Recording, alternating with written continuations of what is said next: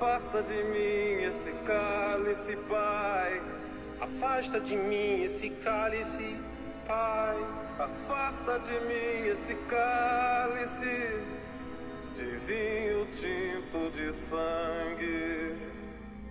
Como beber dessa bebida amarga, tragar a dor, engolir a labuta. Mesmo calada a boca, resta o peito. Silêncio na cidade não se escuta. Olá a todos, meu nome é Alana Fernanda, eu faço licenciatura em Filosofia e esse podcast é uma atividade de estágio da Universidade Federal da Integração Latino-Americana. A necessidade de adaptação decorrente da pandemia da Covid-19 trouxe para a graduação novos desafios, sendo um deles o estágio pelos meios remotos. Levando em consideração esse cenário, que tem uma necessidade de isolamento e de grandes incertezas que tem tomado conta do mundo desde março de 2020, percebo o aumento no consumo da arte como uma saída quase emergencial dessa realidade. Outra infeliz decorrência do cenário atual é o aumento de discursos autoritários vindos de dirigentes nacionais, como também a alienação em massa, dada pela propagação de fake news, negacionismo na ciência, perseguição de minorias e os interesses neoliberais na educação. É diante desse cenário que eu acho importante pensarmos a relação entre o caráter político da arte num contexto de propagação de ideais fascistas. Para isso, eu acredito que seja necessária a explanação do que é entendido por fascismo aqui, então eu cito Vladimir Safatli, um filósofo, escritor e músico chileno. Primeiro, ele, o fascismo, é um culto explícito da ordem baseada na violência de Estado e em práticas autoritárias de governo. Segundo, ele permite a circulação desimpedida do desprezo social por grupos vulneráveis e fragilizados. O ocupante desses grupos pode variar de acordo com situações históricas específicas. Já foram os judeus, mas podem também ser os homossexuais, os árabes, os índios, entre tantos outros. Por fim, ele procura constituir coesão social através de um uso paranoico do nacionalismo, da defesa da fronteira, do território e da identidade a eixo fundamental do embate político. Final da citação. Levando em consideração os conceitos estéticos de Walter Benjamin de politização da arte e estetização da política, nós conversaremos sobre a politização da arte, explícita na música popular brasileira que denunciou a violência da ditadura militar. Walter Benjamin foi um filósofo, crítico literário e tradutor. As suas obras discorrem sobre história, sobre violência e sobre estética.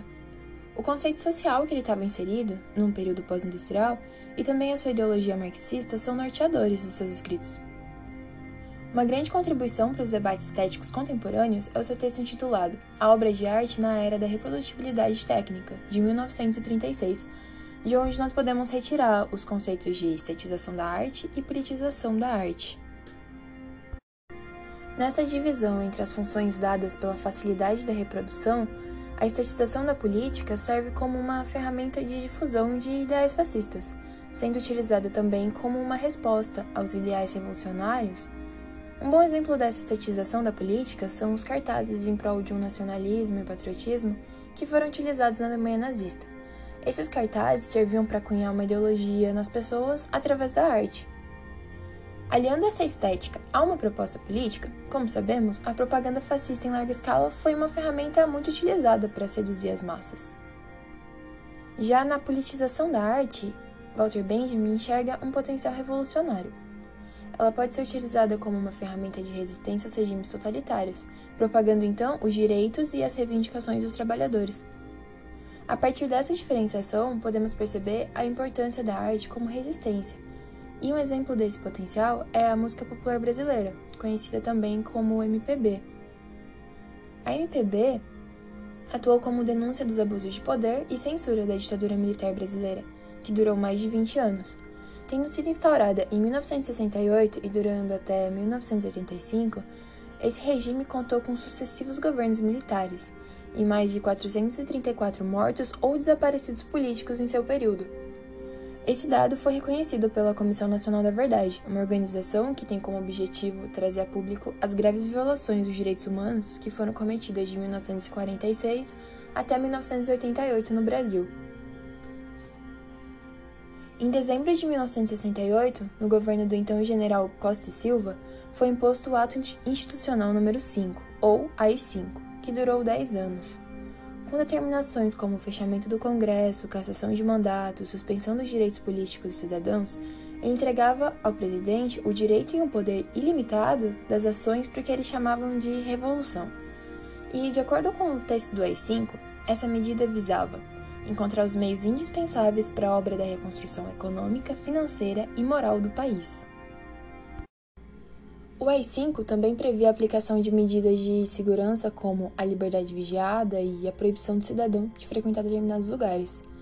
Diante de um cenário que pretende restringir a liberdade de manifestação política e artística, a música popular se torna uma ameaça à funcionalidade desse governo, pois, ao contrário do estabelecido ditatorialmente, a MPB pregava a liberdade de expressão e a organização política, como podemos notar nos hinos da época, cantados por Geraldo Vandré, Chico Buarque, Gonzaguinha e Belchior, que adotavam a linguagem de frestas, carregada de metáforas para fugir da censura.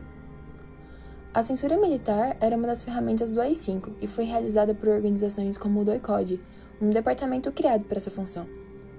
Uma vez que essas manifestações artísticas eram proibidas, a censura servia como um filtro do que poderia ser publicado, e mediante esse aparato se deu a repressão de muitas músicas da época.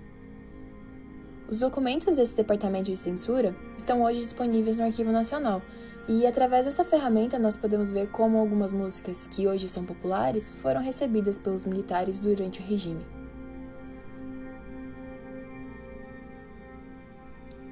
A música Pra Não Dizer Que Não Falei das Flores, de Geraldo Vandré, de 1968, é uma letra de cunho político escancarada, faz apelo à união do povo em prol da liberdade numa luta coletiva. E nela também pode ser percebida uma crítica ao flower power, típica dos hippies de 60 e 70, que pregavam um protesto sem violência contra a guerra do Vietnã, como pode ser notado nesse trecho. Pelos campos a fome em grandes plantações, pelas ruas marchando indecisos cordões, ainda fazem da flor seu mais forte refrão e acreditam nas flores vencendo o canhão. Vem, vamos embora, que esperar não é saber. Quem sabe faz a hora e não espera acontecer. Aparentemente contra essa ideologia, a música de Geraldo Vandré se fez como um convite para a luta radical.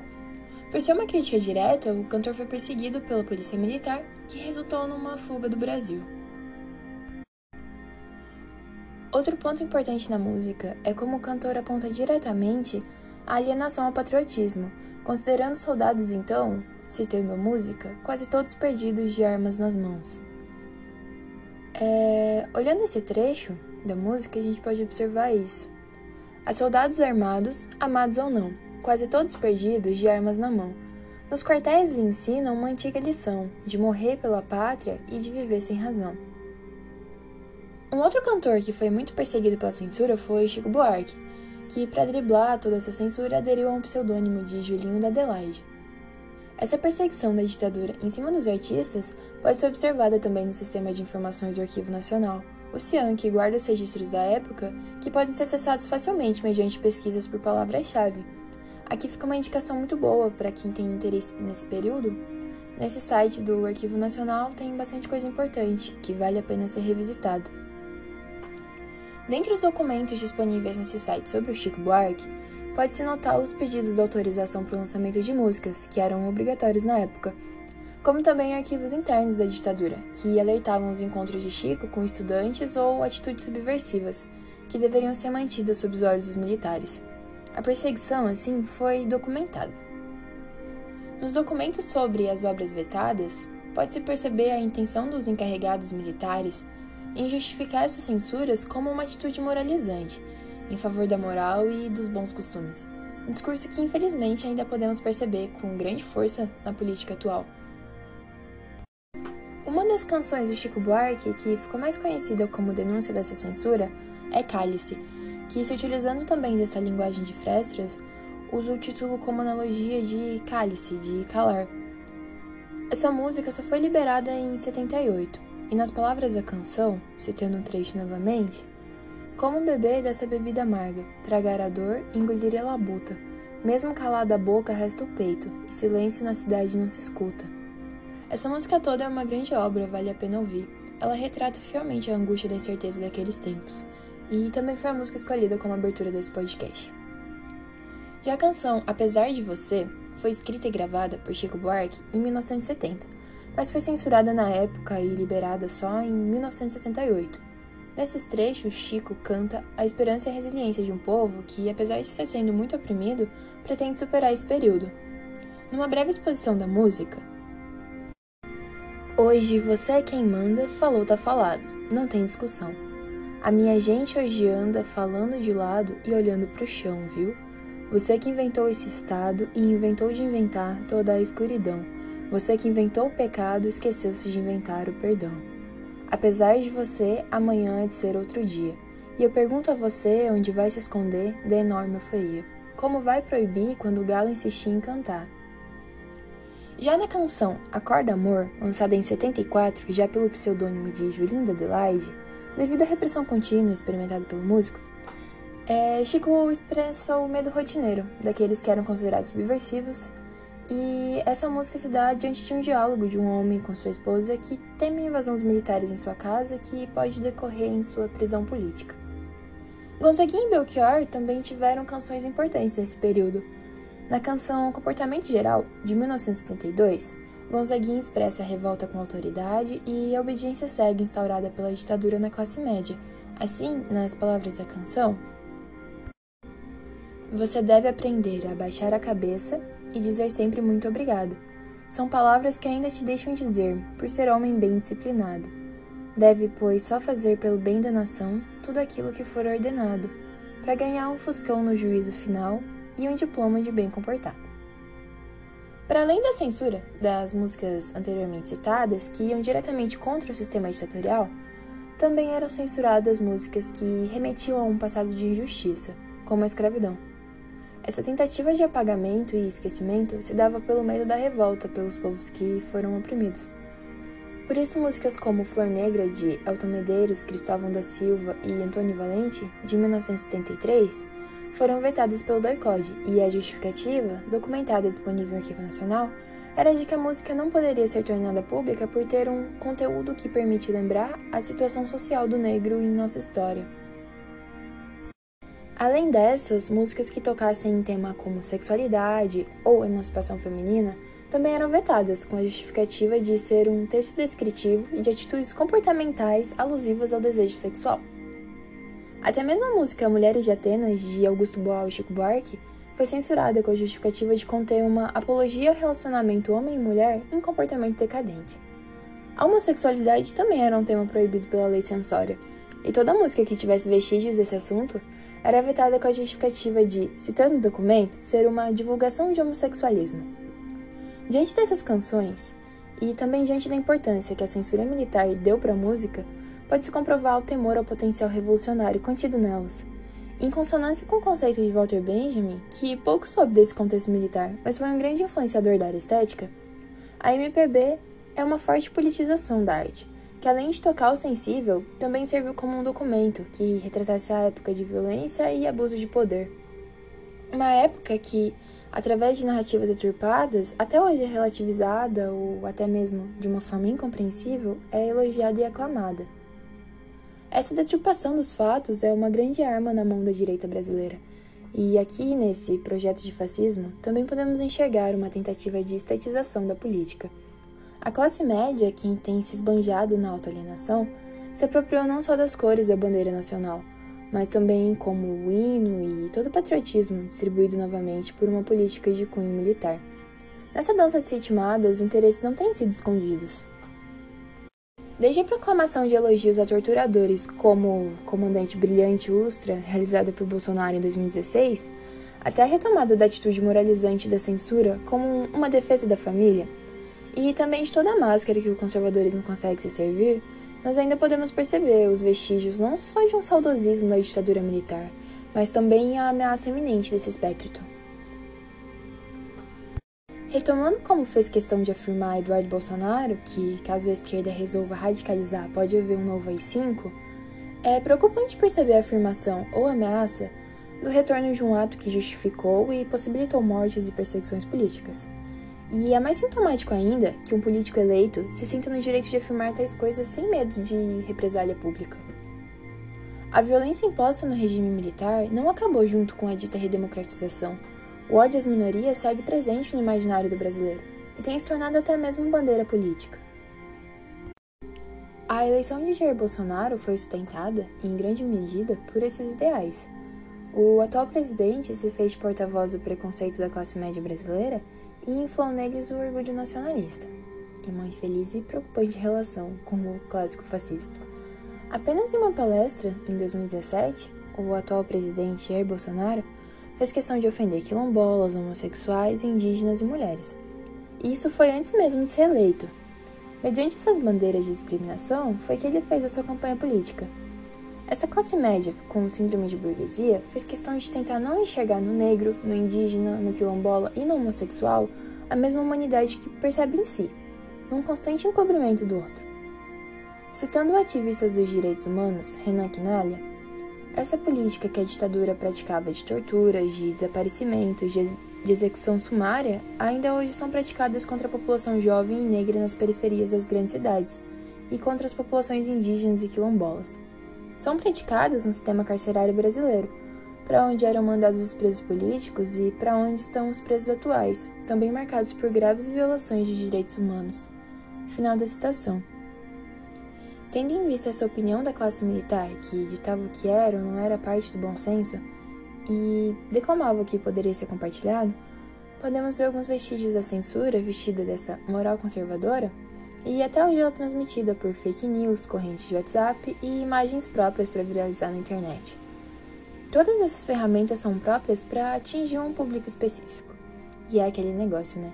Mil cairão à sua esquerda, dez mil à sua direita, mas a corrente conservadora, cheia de distorção de fato, vai chegar no WhatsApp da sua tia.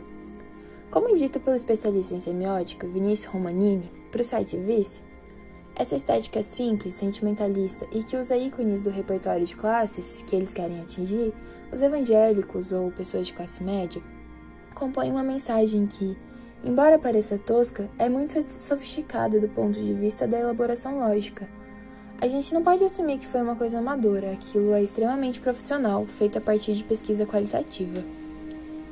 E respondendo brevemente à questão que tem ecoado nas redes sociais, talvez a crise seja humanitária e ética, e na estética que se faça essa denúncia.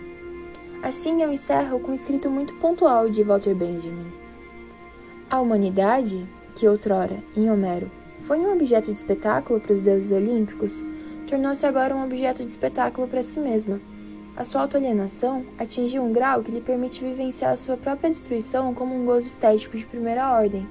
Essa é a situação da estetização da política que o fascismo pratica, e o comunismo responde-lhe com a politização da arte.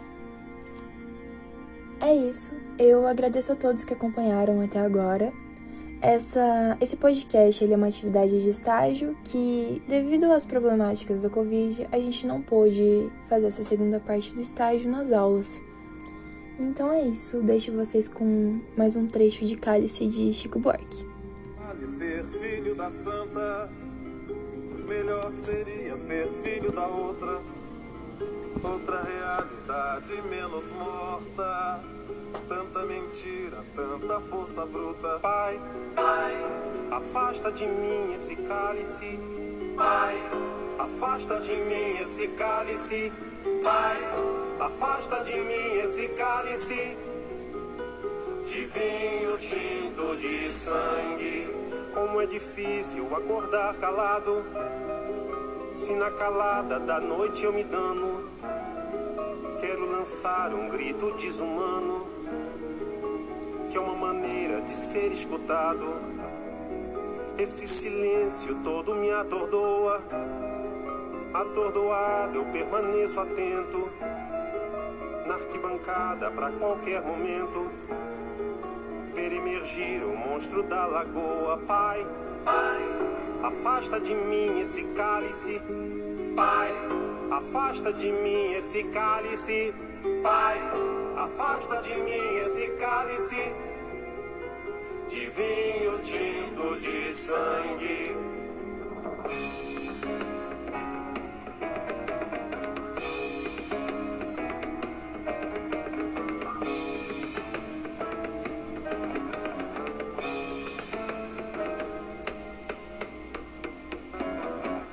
Muito gorda, a porca já não anda. De muito usada, a faca já não corta. Como é difícil, pai, abrir a porta. Essa palavra presa na garganta. Esse pileque homérico no mundo. De que adianta ter boa vontade? Mesmo calado, o peito resta a cuca dos bêbados do centro da cidade. Pai, pai, afasta de mim esse cálice. Pai, afasta de mim esse cálice. Pai, afasta de mim esse cálice. De vinho tinto de sangue. Talvez o mundo não seja pequeno. Nem seja a vida um fato consumado. Quero inventar o meu próprio pecado. Quero morrer do meu próprio veneno. Quero perder de vez tua cabeça. Minha cabeça perder teu juízo. Quero cheirar fumaça de óleo diesel. Me embriagar até que alguém me esqueça.